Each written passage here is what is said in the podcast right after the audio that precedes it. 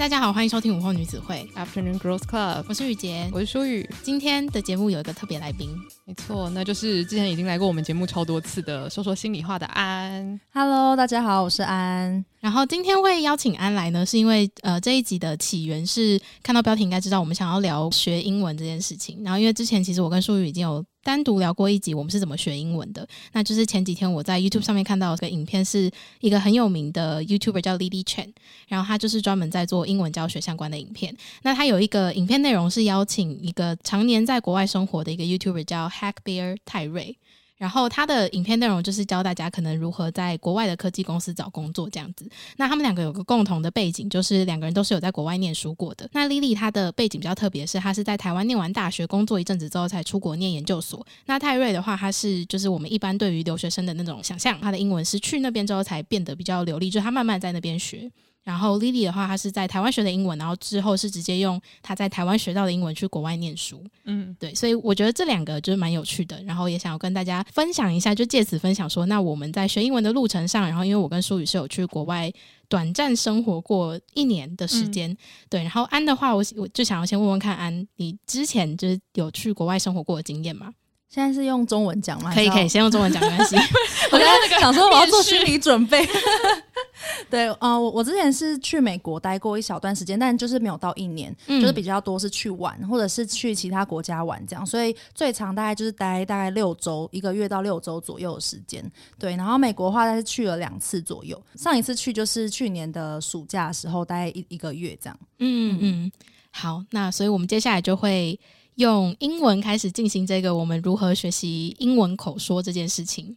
对。那现在我们开始之前呢，还是要跟大家讲一下，就是因为我们三个呢母语都是中文，所以这个英文单集从以前到现在都算是我跟雨杰一个有点像是可以练习，然后又可以用比较欢乐的方式讲英文的一个契机啦，这样子。然后我们之后可能也会请各种好朋友一起来聊天。所以呢，因为我们都不是母语人士，所以请大家不要用太严苛的眼光来看待我们的英文单集。没错，希望大家就是跟我们一样，保持着学习的心情。对，好，那我们就开始喽。好，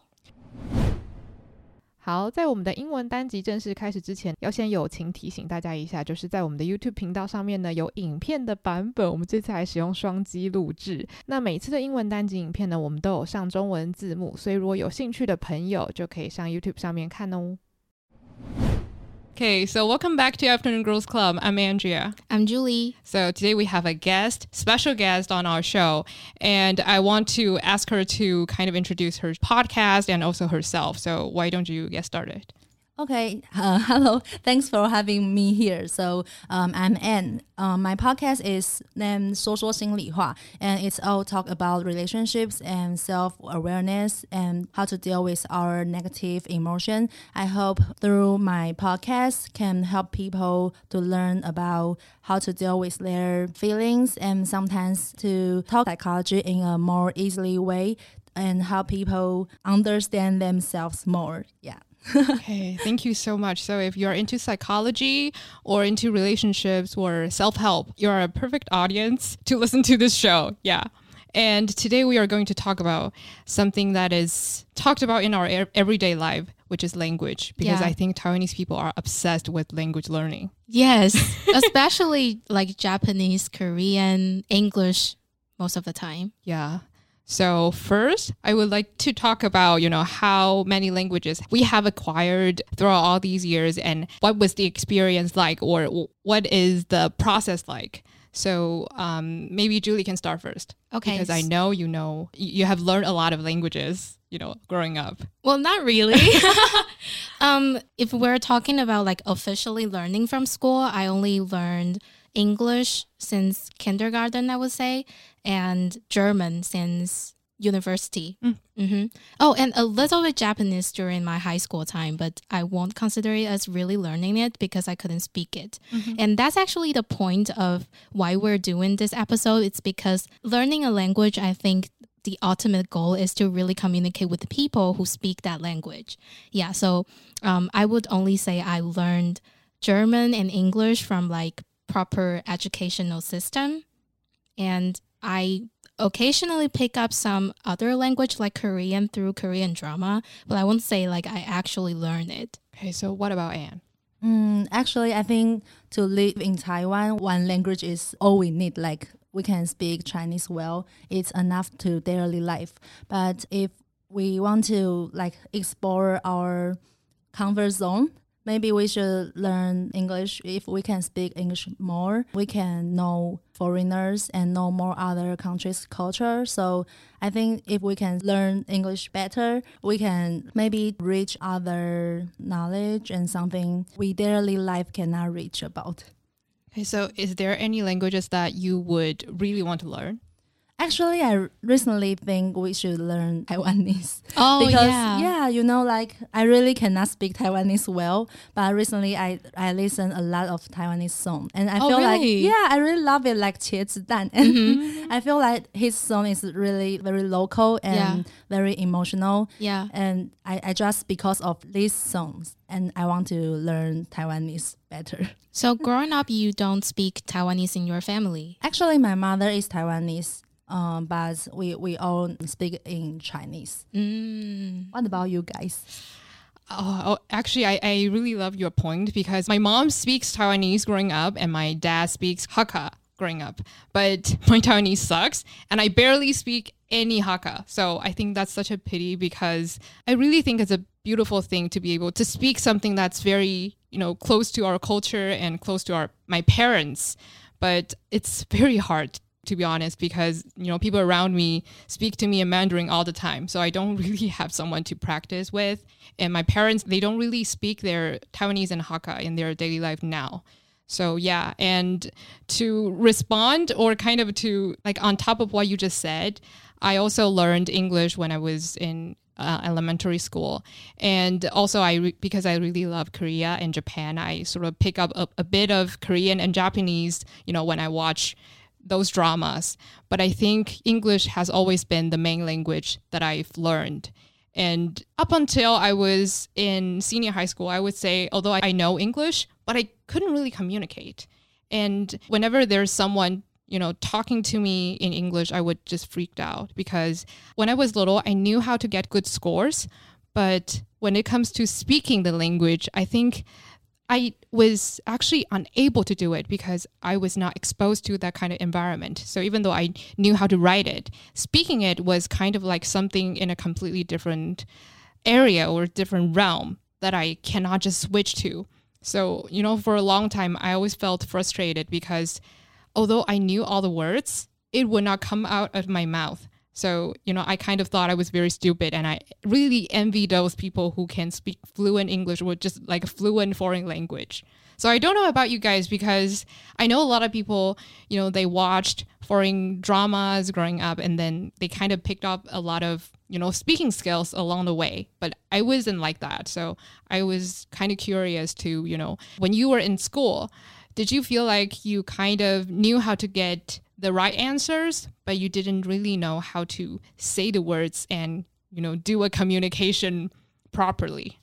Yeah, but I actually want to ask you first because I remember you said you attended several speaking contests in English during your student life, right? Yeah. But you you're saying is like you can do the speaking contest, but you can't really have a conversation with foreigner. Oh, that that was a very interesting experience because you know in speech contest, no matter in Chinese or in English, th- there are two parts. Yeah. So one is like a prepared speech, so you can you know go back home and write a perfect speech and just memorize the whole thing. And the other part is impromptu speech. Yeah. So you will be given a brand new topic, and then you have to think about what you want to say on the spot. But you know, the thing is, when I was preparing the speech, I was like very okay, and I knew what to say, what to write about.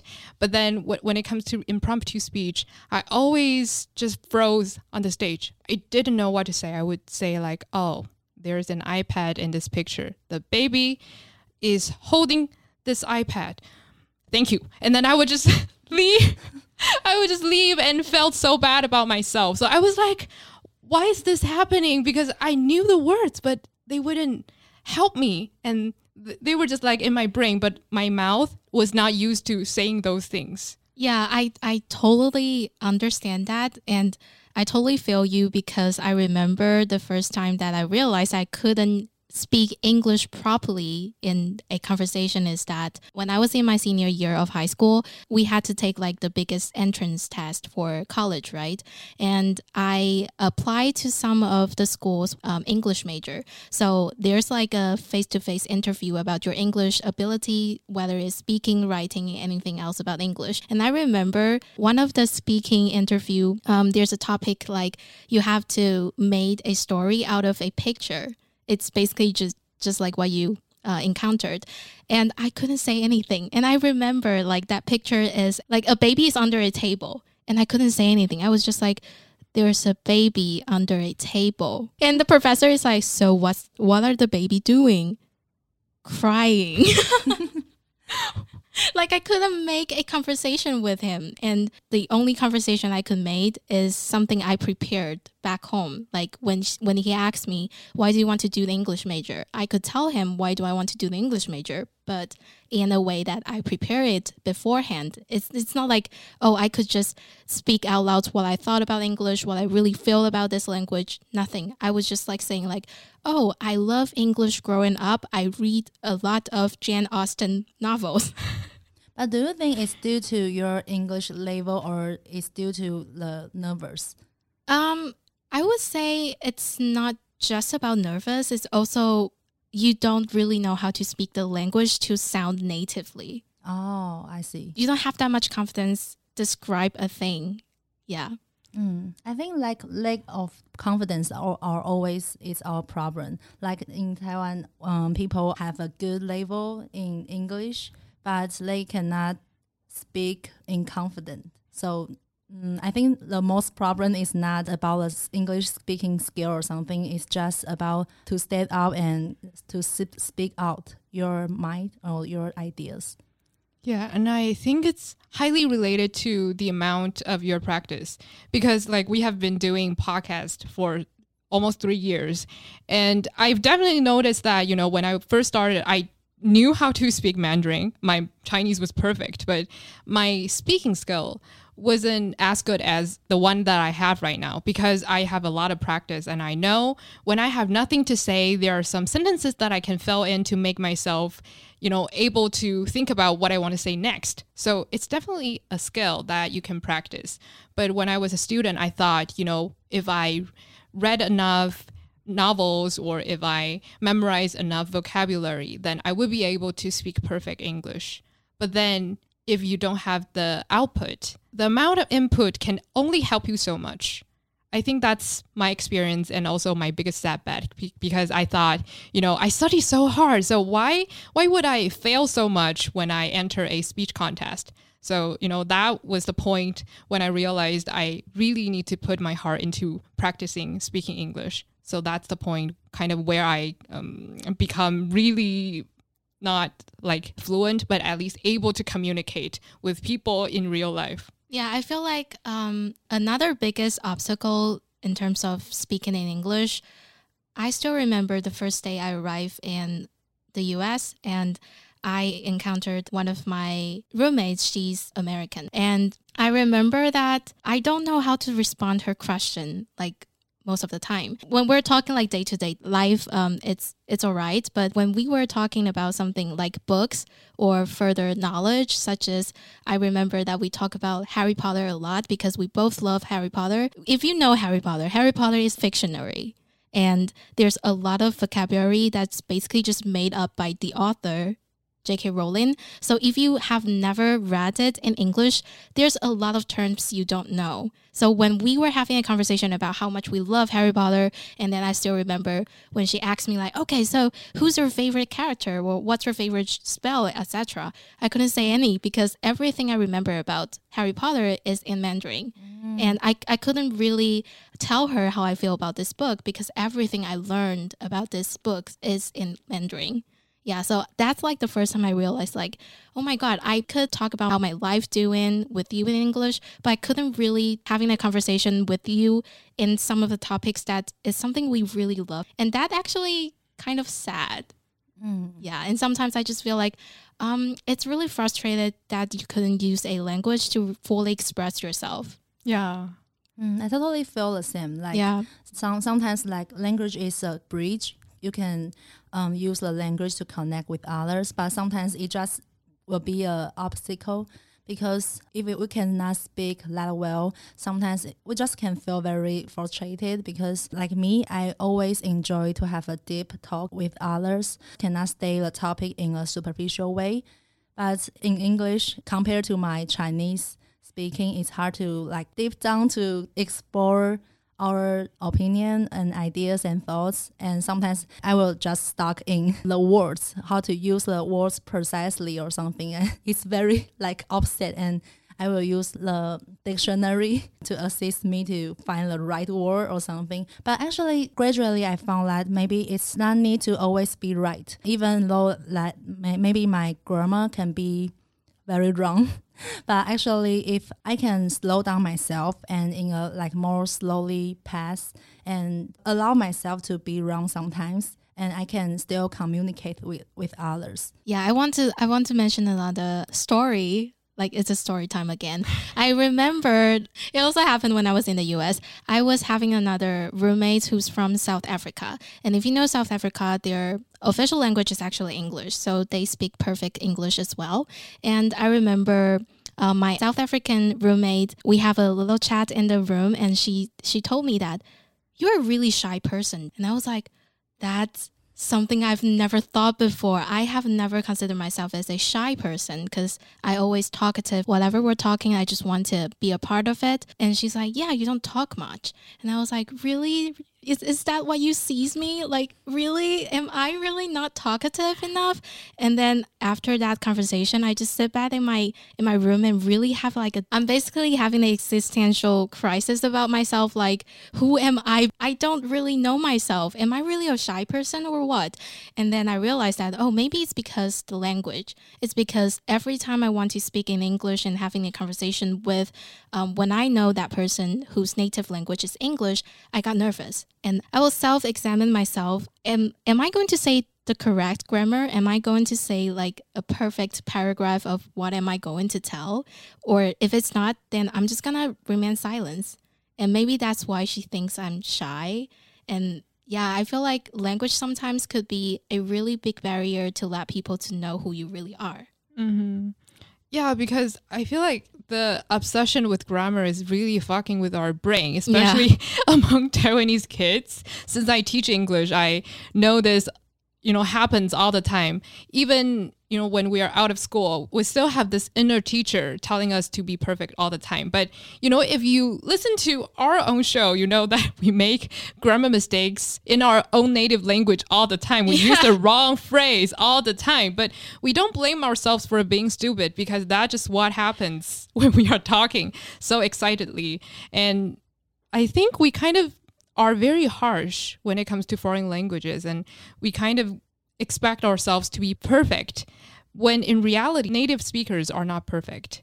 So I don't know how to undo this, but maybe, you know, our future generation can have this privilege to not be able to be obsessed with grammar or being correct all the time. Yeah, okay. So I wanted to ask the questions is that when did you guys know that you can actually speak the language? It doesn't have to be English, like any other language. I, I think it's until I can communicate with um, another person, especially with foreigners. Yeah, um, because like in our school, we usually speak a lot of English, but in a like study way. It's not in a useful way. So um, when I went to like travel abroad, I started to talk in English. I it, it's a very cool feeling. It's like, wow, I can use another language to cover like the traveler needs. It's a very simple needs if we are traveling. All need is um, to know where is the toilet or to, to understand where how much should we pay or something. It's so if we can do that, it will be like a little bit achievement. So that made me feel like, oh, I can use this language like in a really useful way. Okay, so I have two examples. Like the first one is something that's I don't know if, if you guys have this thought, but you know, when I was in college, because I I majored in English, so in my classes we all needed to talk in English and you know uh, wrote in English. But I al- always had this idea that you know since everyone actually knew how to speak Chinese. Am I actually fluent? Because you know, in class when I when I was talking about my ideas in English, I was always thinking about, you know, um, they can understand me because they are Taiwanese, because we have the same brain. But I don't know if there's this person who is unable to speak any Chinese would be able to understand my English. I don't know if I'm saying this correctly, but I, I always have this second thought that, you know, maybe my English is only understandable to to Chinese people or Taiwanese people. But it was until the the point where I, you know, study in the US that I actually like confirm in my brain that oh my english is good. I can communicate properly. So it was a very important kind of turning point in my life. And i think it's a very big motivation for me to continue to improve and grow as a person. And the other example is that when my family and I went to Korea for the first time, because we all love Korea so much, we watch tons of Korean drama. So we picked up a lot of Korean phrases here and there, and I can make like simple conversations. At least I thought I could. When, when we went to Korea and then we actually ordered something in Korean, me and my brother were like, gosh, we could speak Korean. That's so magical. And my my brother was just like ordering a tteokbokki, but he was like, "Gosh, I'm good." so you I'm know, a Korean expert. Yeah, so it was very motivating, and I think it's so beautiful because when you're learning a new language, you get excited all the time. But when it comes to English, you're like, "Oh, I don't have enough vocabulary. My grammar sucks." Yeah, that's true, and um, I think it's really lucky for us that we all have a chance to experience life abroad, especially you actually use the language to um, communicate with native speaker. And for me, the moments I feel like, oh, I really could speak the language is just like Andrea. I learned German for about a year and I went to Germany for a working exchange program. And I still remember the first time I, I went into Burger King and I ordered something in German. And when that person responded me in, with German and I could respond to her again in German. And I was like so excited. I understand what she's talking about.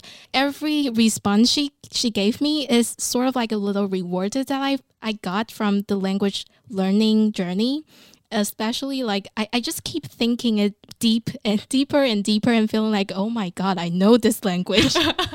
But no the only thing i could say is like ordering stuff if it's come to um, german. Mm. yeah but that's actually something really excites people especially in learning a language. If you could really have even just like a small conversation or just like a small talk talking about weather any small conversation would um, increase your confidence of speaking the language. That's interesting. Why in English we can have that high um, self expect, but in other language we can just easily to get fulfilling. yeah, that's so true. I, I actually like preparing about this topic. I was like thinking, yeah, we Taiwanese people really sort of obsessed in English speaking, especially if you have like more of a American accent. Yeah, and people will think like, oh my god, you yeah. speak English well, but what about if you learn English in a different way? What about you learn English in a British system or you just learn English from, let's say, South Africa? You'll have different accents, but that doesn't mean you don't speak perfect language. Because I remember when I was in um, my university, I took a course which was taught in English, and I still remember like that's actually another moment I feel like oh my god I couldn't speak the English.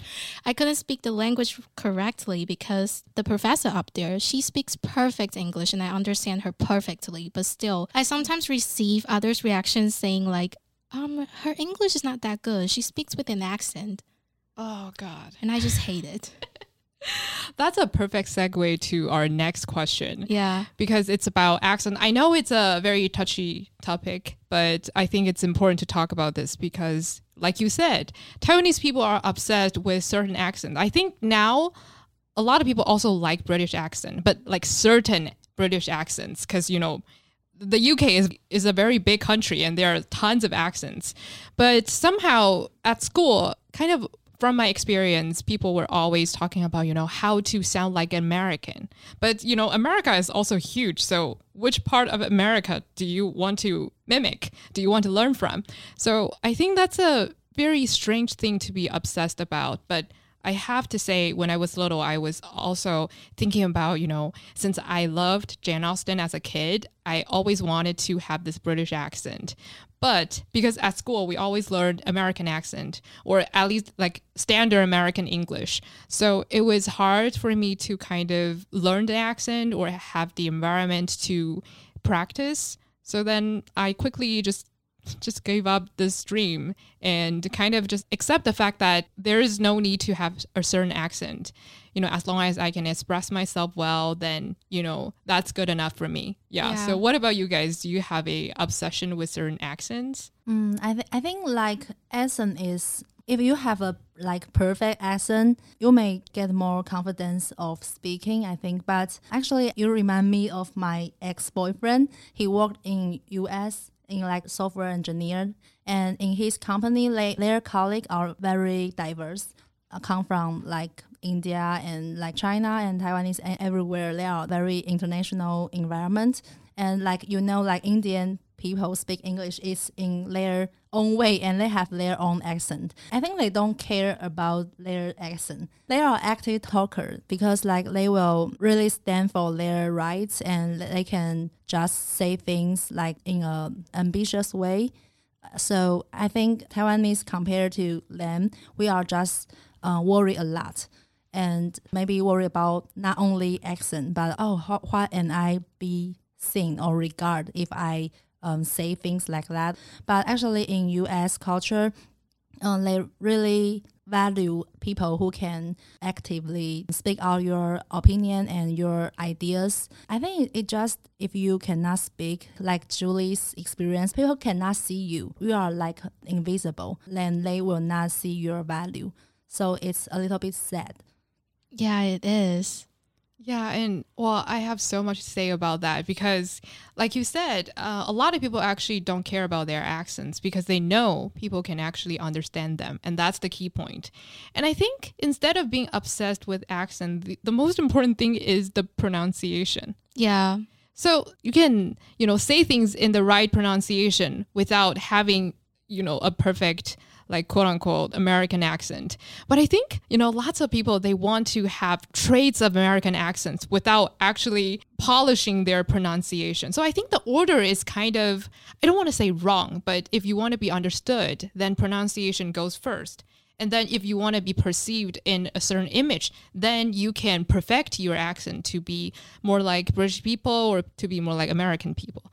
But, you know, pronunciation is always neglected by lots of students and I don't know why. Because that's the most important thing. It's like in Chinese, you have to say things in the correct way. Then you can start to be more, you know, uh, local to sound like a native. But instead, if you, you sound like a native, but you don't have the pronunciation right, then people still don't understand you. Yeah, that's so true. And I feel like Andrea is actually the right person to talk about it because she is legit an English teacher.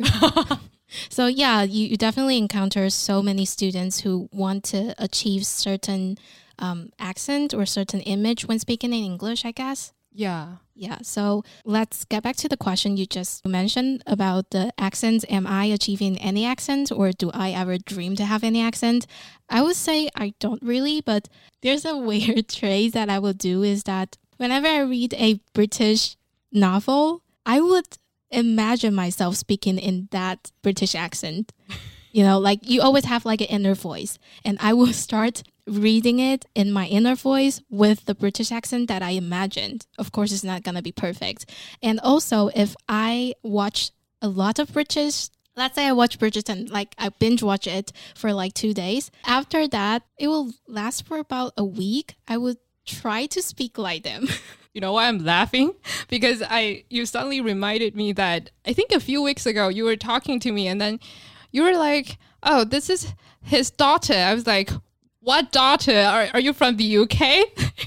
I don't even understand what you just said. you you were talking about TikTok and then I don't know why you were speaking English, but you were like talking about someone's daughter and then you were saying that, you know, this is his daughter and I was like, what is this pronunciation? Was I really? what is going on? But it was so fun because because I knew you just finished Bridgerton. So Yeah, and another thing about uh, my language learning journey is that I tend to learn English from drama or from TV series or reality show mostly. So I would learn a vocabulary literally from that drama or from the reality show. So I still remember there's a word from a reality show is a Master Chef Australia. So there's a word they use a lot of time. It's um, disaster. So they speak like this. So I thought the word actually, uh, like the pronunciation is disaster. So I still remember the first time like I speak about that. oh my God, last night was a total disaster. And people was like, why? What is disaster? I was like, you know, disaster, like something really bad happened. And they're like, disaster? so yeah, like some vocabulary is just inputted like in a different way in my brain. I think it's so fun. It, it, can it can be embarrassing sometimes, but also I think people can understand that because when we are learning, we absorb contents from different areas and sometimes you, you can mix accents and you know it happens. It's it's not something that you can avoid. You know sometimes we watch british things and sometimes watch you know singers talking about their work in australian accents. And i think accents can be interesting if we don't you know have a bias against or you know specifically love a certain accent and you know um, i really want to know uh, when you are learning a language it can be other than english what kind of input do you consume most of the time mm, i think recently i really fascinating in a tarot YouTube channel. Yeah, uh, because when I listen to that YouTube channel, I feel like very supportive because it's in a like mental health way. And the youtuber's voice is really like gentle. And i feel like oh whenever i listen that youtube i feel like myself is full of energy. So i, I love listening that youtube channel and I started to thinking Julie just mentioned, I feel it's so natural to imitate the accent you like because like uh, not only the accent, I think the people you like or like maybe celebrities you like, it's so natural. Even in, in Chinese, we will imitate some celebrities we are really love like imitate their tone and the sentence they love to say. So I just feel like it's a symbol that we really like this person. Yeah. So now, since you mentioned celebrities, I have two questions. The first question is that when you are speaking Mandarin, do you actively try to Im- like imitate someone that you aspire or someone that you admire so much? Maybe like Zhou Xingchi. Oh, yeah, like people will say Zhou Xingchi or like a movie. Yeah. really fun things in movie. yeah. That's that's actually true. Yeah, and actually, I was thinking about you know sometimes if you want to be an anchor, then you have to speak in a certain way and in a certain tone. Yeah. Right. So you might want to try to learn from someone that you admire or and you know, sometimes I watch interviews and if I find that person's tone and the style of their talking is very soothing, I kind of just encourage myself to be a little bit more like them. But you know, when it comes to your native language, it's hard because you have been speaking this language for so long, it's difficult to change anything. But at least now I try to at least pronounce my words a little bit clearer since I'm doing a podcast. But um, we've have always been very excited when we are recording our podcast. So it's very difficult to say things clearly in our show. But that's something I try to be more good at. Yeah, I think if I am really imitating someone in my native language, I was actually imitating the way they speak it. It's like the structure of what they're talking about.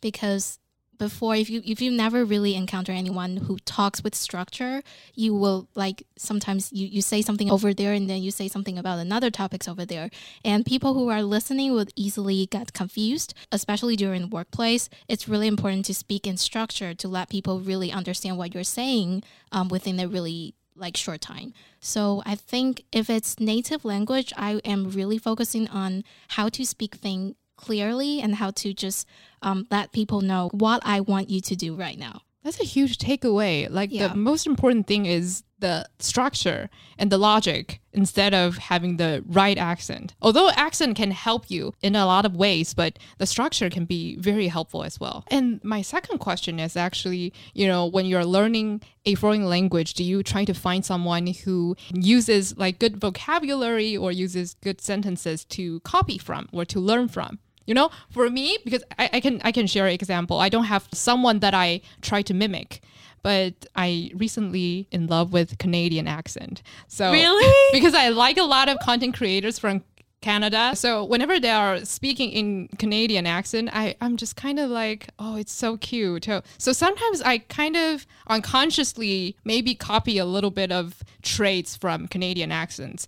But it was just because I'm just so obsessed with their work. And so sometimes I get influenced by them. So that's one example. And I want to know if you guys have someone that you want to learn from. I got huge influence on Disney Channel. Mm-hmm. So growing up, I think before I really know how to speak English, I would sort of like always imagine I'm in a Disney Channel drama and like having those conversations. But we all know in Disney Channels, those conversation doesn't really exist. No one talks like that in real life. So of course I will imitate them, but I don't think that's the reason why I know how to speak the language. Yeah. Mm, Because the input is not from a daily life conversation. So I think, you know, if any of you guys, not not you guys, but any of the listeners, you know, want a little bit of tip, I guess it would be listening to podcasts. That's so true. Because, you know, during podcast conversations, people don't use big words. They just communicate ideas and they are always saying things like, oh, awesome, like, yes, you know, things that you can actually use in daily life conversations. And, you know, they are very useful and they are simple. So, yeah, it's a great way. Yeah, and if you want to learn like structure or logic behind a language, I recommend to listen any kind of TED talk. Mm-hmm. Yeah, because it's presentation, people will be prepared. So that's something if you if you just want to expert a language in like presentation, I would highly recommend TED Talk. And I also recommend maybe you can find a language partner. It's it's really helpful. When I started in college, I found some language partners before, and he's from uh, U.S. and we became friends, and then we just exchanged many things and thoughts. And because he also wanted to learn Chinese, so we both have a very high motivation. The second thing is we will never like um, laugh at each other because we all know we both are learners. So we can maybe sometimes we will mix Chinese and English together, but it's a good way to really learn a local speaking in a friendly and easy way because the English we learn from school is too officially, but it's not the daily talk we will use. So when I talk to my foreigners friends and he say to me like, "Oh, we will not say let's have a meeting or something. We will say let's grab something to eat." So I learned uh, maybe like a word or the sentence we use like more friendly way or more local way, and I will feel like wow, that's so interesting. And sometimes they will mix two words together. Maybe like we will say, oh, that's really chill, or oh, that's really relax. They will say, uh, we will say chillax, chill and relax. Whenever I heard of these things, I will feel wow, it's so interesting and that's so cool. It's it's also like our uh, online way to talk and like a young generation talking ways or something. So just feel that's another good way to learn local language. From your experience, it reminded of something that is so important that I didn't talk about, which is empathy. I think having a partner who understands how hard it is to learn a language is so important. I'm not saying you cannot talk to a native English speaker who doesn't know any other languages. I'm just saying that, you know, for someone who has learned maybe one or two languages, they understand how hard it is to be able to express yourself in a full sentence. So they will give you a lot of encouragement and motivation and they would not laugh at you at any mistake because they know it's bound to happen. So I think having this kind of partner or a group of people that you can talk to is very important. For me, Julie is kind of my language partner because we both know Chinese and English. So whenever, you know, there's something that we kind of feel like it's stuck in our head, we can still talk about it in another language and it's so convenient sometimes. And also, if you really want an English partner, Andrea is actually a great English partner because she does English teacher as a job. Mm-hmm. So she knows what people would worry when they speak the language. Due to your past experience, you know how they feel if they couldn't speak English right and they will be like, "Oh, so frustrated." But that's not true. You could just like speak the language any like everywhere and anytime you feel comfortable with. Yeah. So definitely find a language partner who understand your learning path. And you, you just said that what we learn from the books is usually like very official English. And I remember that I once looked at a Chinese learning books. It's also something really unpractical. Like they use like a really old way to speak Mandarin. Like tra- traditional way, like they are old person. yeah, yeah, and and so that's what happened to these books. They don't really teach you how to speak day to day conversation. They they just teach you the language, and you don't really have the chance to use it to like in your daily life. Mm. And actually, I think that's one of the frustration that you will find if you just learn from the book. Then you want to let that skills to transist into your daily life, but then the first barrier you're you're facing is that everything you learned before couldn't be used in the daily life. Yeah, and you know, finally, I have one random thing to talk about since you mentioned that book thing. Uh, I once heard from an English teacher that if one wants to do good in TOEIC test, the most convenient way is to give that person a Da Vinci Code and What? and ask that person to finish the novel.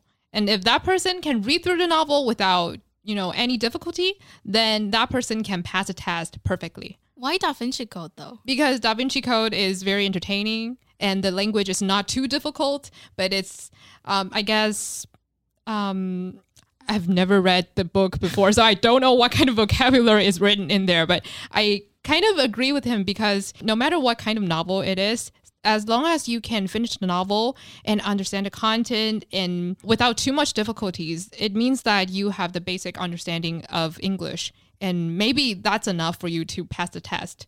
I guess that's what the teacher was trying to say. And I think it's very useful because if you find something entertaining, then you have the motivation to go on and, you know, read through the whole novel. Yeah, I, I actually think reading is another really helpful thing of um, speaking in the language because before you speaking, you're actually writing something in your mind and then you speak out. So reading is another way to input more information about the language.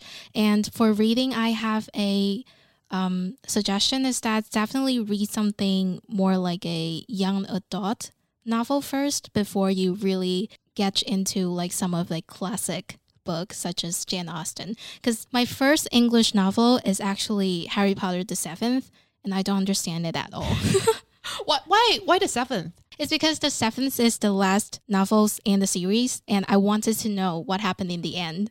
So ah. I have that eager. So I was like, bought me an English novel and I'll read it. Mm. But then I couldn't. it's just really hard. And I I remember I read it for like two chapters and I stopped. And I just feel like, oh my God, I don't understand this language. My English sucks.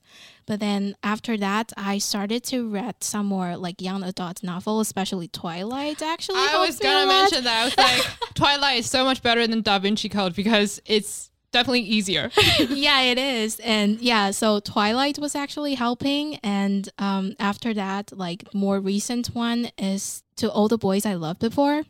Yeah, and that's actually really helpful. If you could understand a novel like that, then you could slowly proceed into other like topics more deeper and it's like they use more complicated words. So yeah, these are some tips from personal experience. And finally, our special guest, Anne, do you have anything that you want to say, or you know, how was the experience? Um, I think when when you just speaking of uh, empathy, I think of one of my professor when she first went to U.S. to study counseling. I thought that it's very difficult to be a counselor abroad because we are not only need to speak really fluent but also have to know their culture very well. So I think if you are not a local people, it's impossible to be a counselor there. But actually, my teacher say she used a very easy English and then they still can touch people. Like when a guy speaking of his story and it's very sad things, and my teacher just say, "Oh, it hurts." and then her clients just cry out. And I think there's have some very mutual language besides really language. It's it's just maybe like empathy and like uh, emotion things, the feelings, and like maybe uh, your body language and nonverbal language. And it's also very important. So we cannot speak their a country's language. We can I think we can still survive because we can use our body and we can always to find a way out. Yeah, that's a very nice ending. Yeah, I have nothing to say about that because that's a perfect ending. That's so true. And I think, you know, a lot of people are in cross cultural relationship and they don't necessarily understand each other's language perfectly, but they are in love and you know they can communicate in so many ways. So I think it's totally possible to get your message across when you don't know the language so well.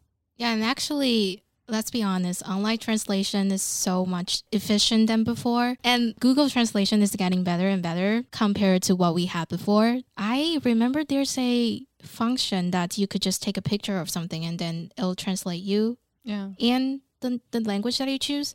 I think it's super like efficient and handy Yeah. for people you don't really understand the language, but you have to because you're in that kind of environment. Mm. So there are still lots of ways for people who don't know the language but still be able to understand the culture or the content. But you know, it's still fun to to learn different languages since it's also a way to know a, a culture a little bit better because the language says a lot about you know a group of people or their habits. And yeah, I had a lot of fun in today's conversation, and I hope the listeners um, also have a lot of fun as well. Yes. So, um, if you guys have any topics that you want us to talk about, definitely message us on Instagram or you can write us a letter and email it to afternoongirlsclub at gmail.com. Yeah, and our Instagram account is Afternoon Girls Club. And if you have any specific uh, comments on a specific sessions of this episode, please go to Mixerbox. It's an music app, and you could leave us a comment on there. Yeah, and again, if you're into psychology, counseling, and anything about self help, please go listen to 说说心理话, which is Anne's podcast. Yay! thank you.